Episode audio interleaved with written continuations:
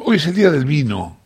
Hoy es el día del vino. Eh, en 2010, el decreto 1800, firmado por Cristina Kirchner, por ella, eh, declaró al vino como bebida nacional.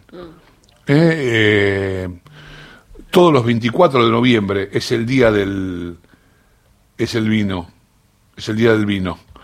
y voy a saludar a uno, primero un amigo, un tipo que, mm, al que la verdad que este, le tengo mucha estima y cada vez que puedo lo voy a ver y que tiene buenísimos lugares, maravillosos lugares para tomar vino.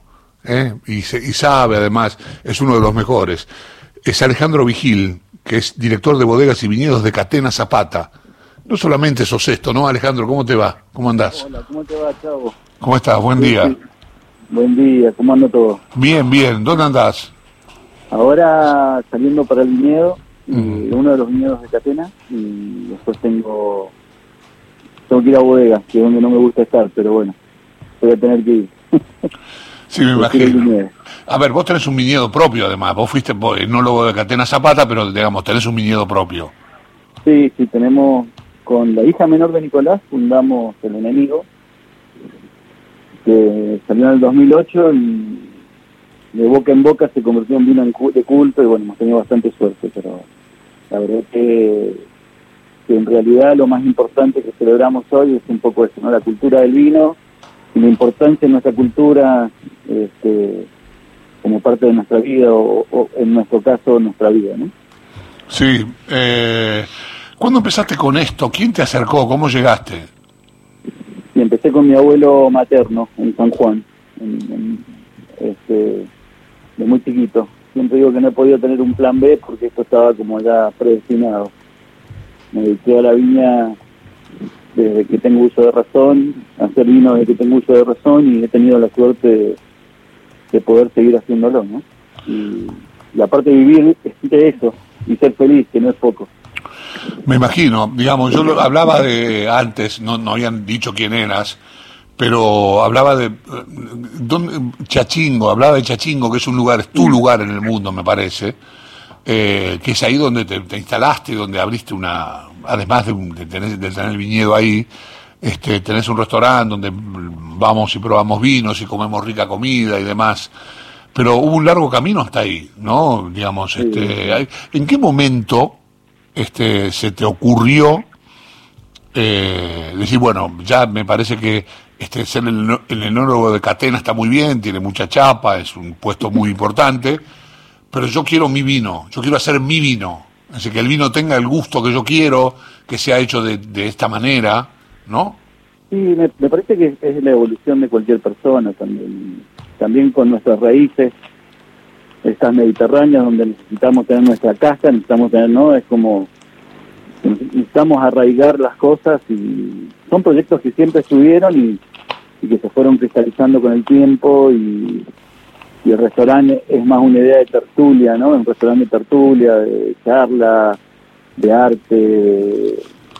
Este, me encantaría recrear un poco eh, las previas a, la década del 70, donde había mucho esta de función intelectual y a través del vino que, siempre abre un poquito más el pensamiento y te deja soltar ciertas cosas discutirnos, ¿no? Claro. Creo que hoy al país le falta discusión real, sincera y, de futuro, pensando en el futuro. Creo que estamos muy en la instantaneidad y la necesidad de, de, existir ya y no pensarnos como cultura. Creo que eso es una, una enseñanza que puede darle el vino a nuestra sociedad que cada cosa que hacemos repercute no menos de 15, 20 años o 50 años. Nunca hacemos algo para allá, siempre lo hacemos pensando en el futuro y probablemente no hacemos.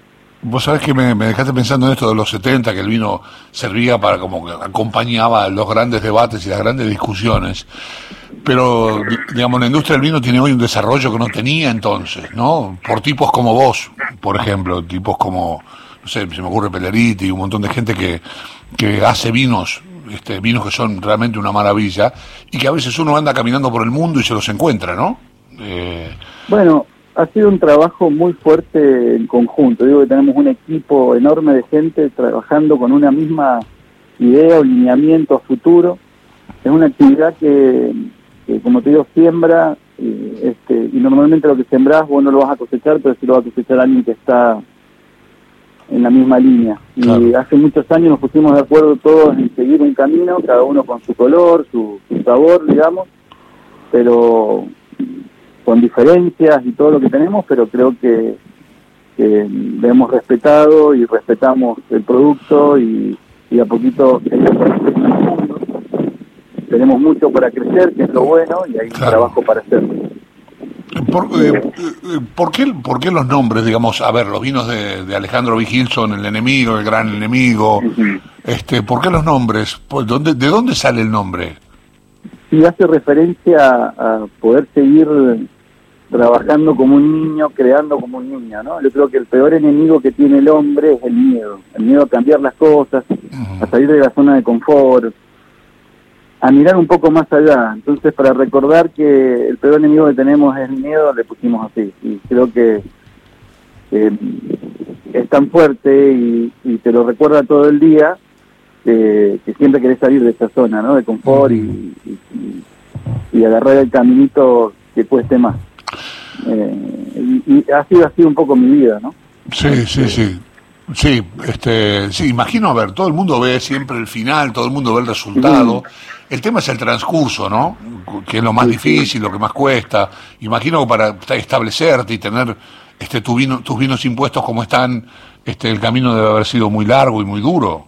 Y empecé a los 14 años repartiendo huevo y pan A los 17 descargando camiones y haciendo la escuela nocturna trabajando los fines de semana haciendo zanja para, para poner cable, eh, todo lo que se te pueda ocurrir, trabajando en bodegas trasladistas, lavando piletas, eh, hasta que llegué hace un año de la facultad que conseguí un trabajo en el INTA, que me ayudó también a una formación fundamental para mí, que es el entendimiento de lo científico, lo teórico y la necesidad de teorizar, más allá que este, a veces se aleje de lo ejecutivo, pero la teoría nos lleva siempre un buen camino, ¿no? Te hace pensar. bueno, es un camino muy lindo para mí. ¿Vos sos de Mendoza o...? Soy de Mendoza, soy de Mendoza. ¿Y por qué sos hincha de estudiante de La Plata? Uy, por el partido, qué mal que estábamos, Dios mío, chao, ¿qué pasa? Bueno, eh, eh, por el partido del 83 contra Gremio, el 3 a 3. Ah, que yo tenía 10 años y digo, no, yo tengo que hacer este equipo. Estos tipos van más allá de la gloria, porque ni siquiera clasificaba a estudiantes, si, si ganaba o empataba. Pero los tipos, por orgullo propio, ¿no? Este, levantaron este partido. Tremendo. Ustedes, todos esos jugadores que tenían, entraban y los echaban cuando entraban. Pero bueno, me pareció esa garra y después cuando uno empieza a vivir estudiantes desde otro lugar entiende que que también es una forma de vida, no tiene que ver con un partido de fútbol, tiene que ver con una mística de la familia, de hacia adentro y repartir hacia afuera sin problema, ¿no? Sí, eh, eh, el partido con gremio del que habla, este, voy a contar a los pibes, el partido del que habla este Alejandro Vigil, con él estamos hablando, en el Día del Vino, es un partido que Estudiantes logra empatarlo 3 a 3 con 7 jugadores. Siete jugadores. Hizo un gol Miguel Russo en La Plata, fue. Este, estaba con 7 perdiendo 3 a 1 y con 7 jugadores logró empatarlo 3 a 3. Eh, ¿Cuáles son este cuáles son los planes inmediatos? ¿Cuál, ¿Cómo sigue tú? ¿Cómo sigue esto? ¿Cómo sigue cómo sigue el tema del vino? ¿Tenés algún proyecto nuevo, algo este alguna o, con esto estás bien? Tenés mucho laburo con esto, está claro, ¿no? Digamos, la curiosidad es permanente y las necesidades de entender cosas que pasan siempre digo que mi trabajo es un poco lograr poner un paisaje en la botella, ¿no? Y que te traslade a, través de, tomarlo. Y todo el tiempo el proyecto. En Catena estamos trabajando mucho con unas variedades que, antiguamente estaban en Argentina, que se fueron perdiendo. La garnacha, el monastrel, son variedades este, mediterráneas. Estoy trabajando también otro proyecto con Jerez, que en Argentina se veía muchísimo y se perdió y una tontera porque eh, nos fuimos detrás del vino moderno como yo, que me encantó y nos hizo crecer y nos hace estar donde estamos, pero tenemos que volver a estas raíces, trabajando en, varias líneas.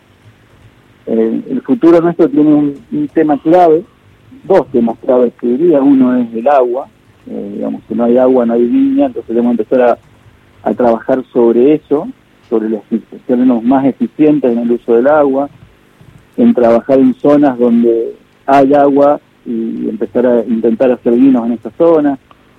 Y el otro es el recurso humano.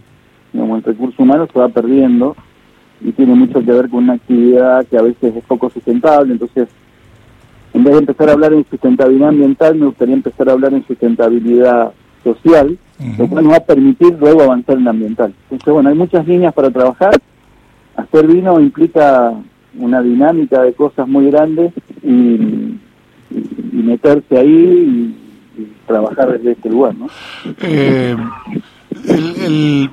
lo que yo noto que el argentino se siente muy atraído por el Malbec pero hay otras este, a mí a mí por, yo por ejemplo creo que cometo un error no tomo vino blanco pero eh, por ejemplo me gusta mucho el Cabernet Franc empecé a tomar un poco más de Cabernet Sauvignon digamos este eh, digamos decía que el argentino se siente muy atraído por el Malbec pero hay otros vinos no sé si decir que son mejores porque eso depende mucho del gusto pero ¿cuál es el que más te gusta a vos?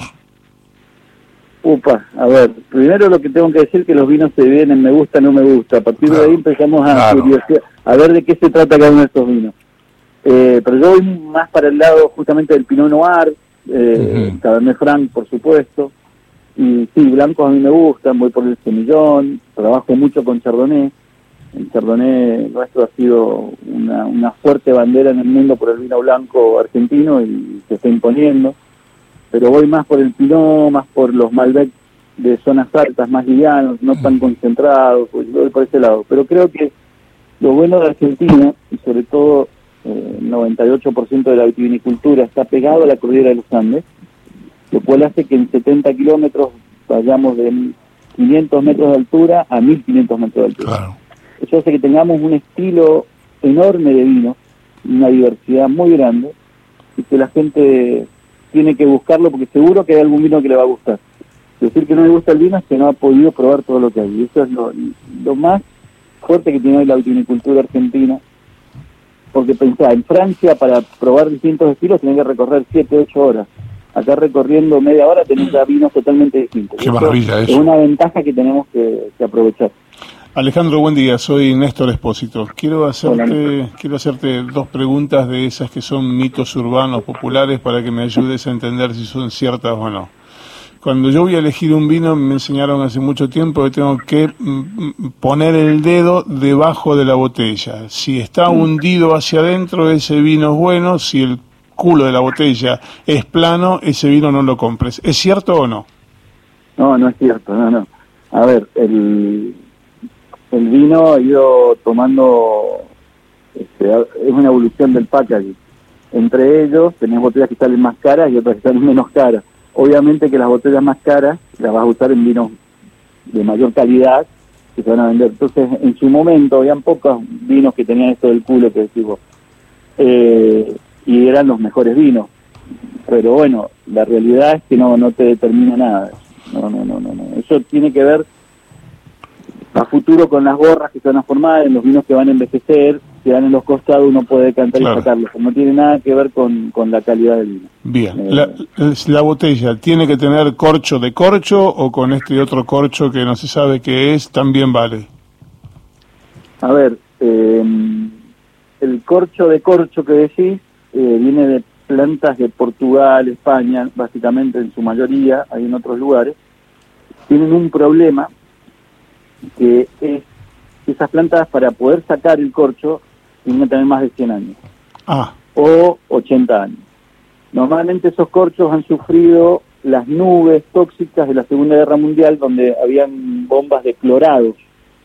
Ese cloro queda absorbido en las grasas que tiene la corteza eh, de, los, de los árboles y produce una sustancia que eh, se llama TCA o TVA, que es una molécula que te da sabor a corcho y es feo, es desagradable, es como papel mojado, cartón.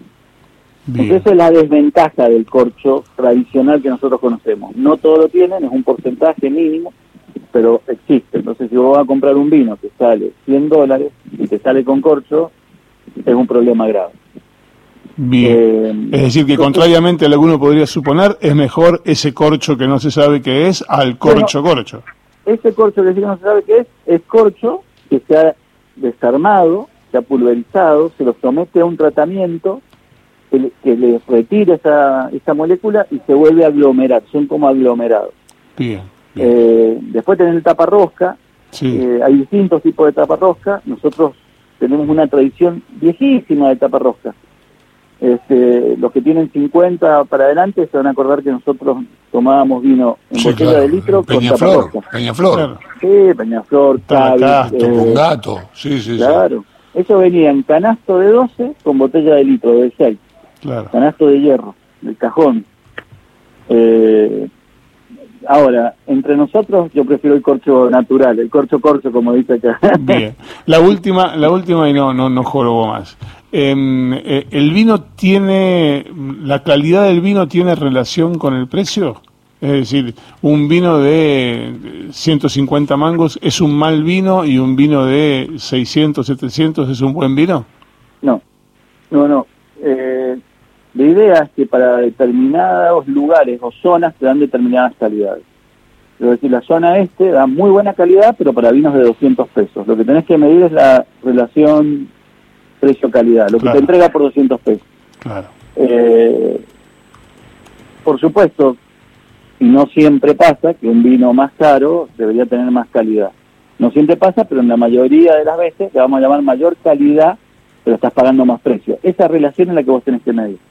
¿Qué placer te otorga tomarte un vino de 200 pesos que para esa calidad es de 400? yo creo que te produce más más placer pagar 150 pesos que sea un vino de calidad de 400 que, que pagar 2.000 y que la calidad sea de 1.000. No sé si me entiendes. Claro. el vino, eh, a ver, vos tenés un vino que no me acuerdo, el gran enemigo debe estar costando 2.000 y pico de mangos, ¿no? Sí, eh, digamos, el precio lo, lo vale, el vino es de lo mejor que hay. Eh, en línea general, los vinos argentinos son caros para nosotros, digo, no para afuera, ¿eh? Mm. No, para acá son baratos y para afuera regalados hoy. son baratos. A ver, cuando uno va a tomar un vino de una calidad de, un gran enemigo, voy a hablar de los vinos míos, ¿no? De un gran enemigo, estás pagando 70, 80 dólares en Bordeaux. Vos querés tomar un vino de Bordeaux en Bordeaux, de esa calidad estás pagando entre 70 y 100 dólares. Y, acá no pagamos eso. Lo que pasa es que tenemos que no tenemos que mezclar la coyuntura que tenemos con, con los precios. El precio, por ejemplo, del enemigo, porque está determinado? Se hace en un viñedo alto, donde los rendimientos no pasan los 5.000 kilos, donde lo tenés casi tres años en tu bodega, un costo financiero infernal, con barriles que, que cuestan mil dólares para 200 litros. Bueno, eso hace un precio, ¿no? Eh, final, una formación de precio. Pero ahí lo que te lo va a determinar es el lugar donde está. Es distinto. En Junín de, acá de Mendoza, el hectárea sale tres mil dólares a, no sé, Altamira, donde sale 60 mil dólares el hectárea. A partir de ahí ya todo cambia, ¿no? Claro, nunca supe bien qué determinaba el precio del vino, ¿no? Uno imagina la calidad. No, la calidad está directamente relacionado con el lugar donde está plantado el viñedo. Por eso digo que yo prefiero el viñedo y no la bodega. Ah, ah mirá, mirá. Eso, eso es un detalle. la bodega echamos a perder los vinos. La uva que llega la echamos a perder. Si sos bastante bueno trabajando, le echas a perder poquito. si, estás empezando, podés hacerlo más grave el tema. Como la última, Alejandro, y te agradezco mucho el tiempo. Este, a ver, hay vinos que uno conoce, qué sé yo, Rutini, Catena Zapata, eh, qué sé yo, eh, Luigi Bosca, son vinos, podríamos llamarlos industriales, ¿no? Son vinos este, enormes, de gran producción. Eh, ¿Hasta dónde puede competir un vino como el que hacen vos, Marcelo Pelleriti, este, los muchachos que, se, que, están haciendo este, grandes vinos, el Colorado, Sujanovic, este, los tipos que hacen buenos vinos, ¿cómo pueden competir con esos monstruos? Insisto con el principio, hay que buscar la zona. La zona es la que te va a determinar el, final de la cuestión. Yo que trabajo en Catena, digo, se trabaja artesanalmente como trabajamos cualquier otro vino. Y, y eso es lo importante, entender qué es lo que te da cada lugar, la forma de trabajar ese viñedo, que no te va a cambiar. Y, y respetar mucho el concepto de esto que te decía, ¿no? Sabemos que llega la uva a la bodega, bueno, ¿cómo vamos a hacer para perder la menor cantidad de calidad que me está entregando este lugar? Eso es, lo que yo llamo terroir, o van a escuchar mucho hablar del terroir, que no es otra cosa que la experiencia centenaria, centenaria, por eso no es de un individuo, sino que de, un, de una cadena de gente, de cultivar y elaborar los, las uvas de un lugar. Entonces, eso para mí es fundamental, tener ese respeto de lo que viene y agarrarlo y, evolucionarlo, transformarlo o dejarlo como viene, ¿no? Es, fundamental. Sí, el de Catena es una maravilla. A veces, cuando uno consigue uno de los tuyos, y no lo digo para quedar bien, vos sabés que, soy, soy cliente, eh, digo, cuando no hay no encuentro uno de los tuyos, pero en algún restaurante siempre voy al de Catena, que me parece que es este de lo mejor. No te deberías fallar. No, no, no, viste, son esas cosas que vos decís, bueno, con este, qué sé yo, viste, este, vos lo pones, vos tenés un número 5 que vos sabés que no va a ser grande el lío, entonces lo pones de 5 y sabes que le va a sacar la pelota al rival y te, la va, te va a dar a los tuyos. Y, o sea, no va a ser el gol a los ingleses, pero, pero, bueno, este, va a jugar bien. Eso es un fenómeno, Ale. ya nos veremos. Cuando pase todo esto ya y me toque algo de Mendoza, te voy a ver. Bueno, te voy a esperar, chicos. Te mando un gran abrazo. Feliz día. Feliz día del vino para todos y, gracias. Un gusto hablar con vos, Chavo. Igualmente, igualmente para mí. Abrazo grande. Alejandro, Alejandro Vigil es el director de bodegas y viñedos Catena Zapata. Este hace unos vinos, el enemigo, seguramente lo habéis escuchado nombrar, el gran enemigo, bueno, sobre todo de, esos son los vinos de él, no son de Catena, son de él. Es un fenómeno, esos vinos son maravillosos, son vinos de firma, una cosa de loco.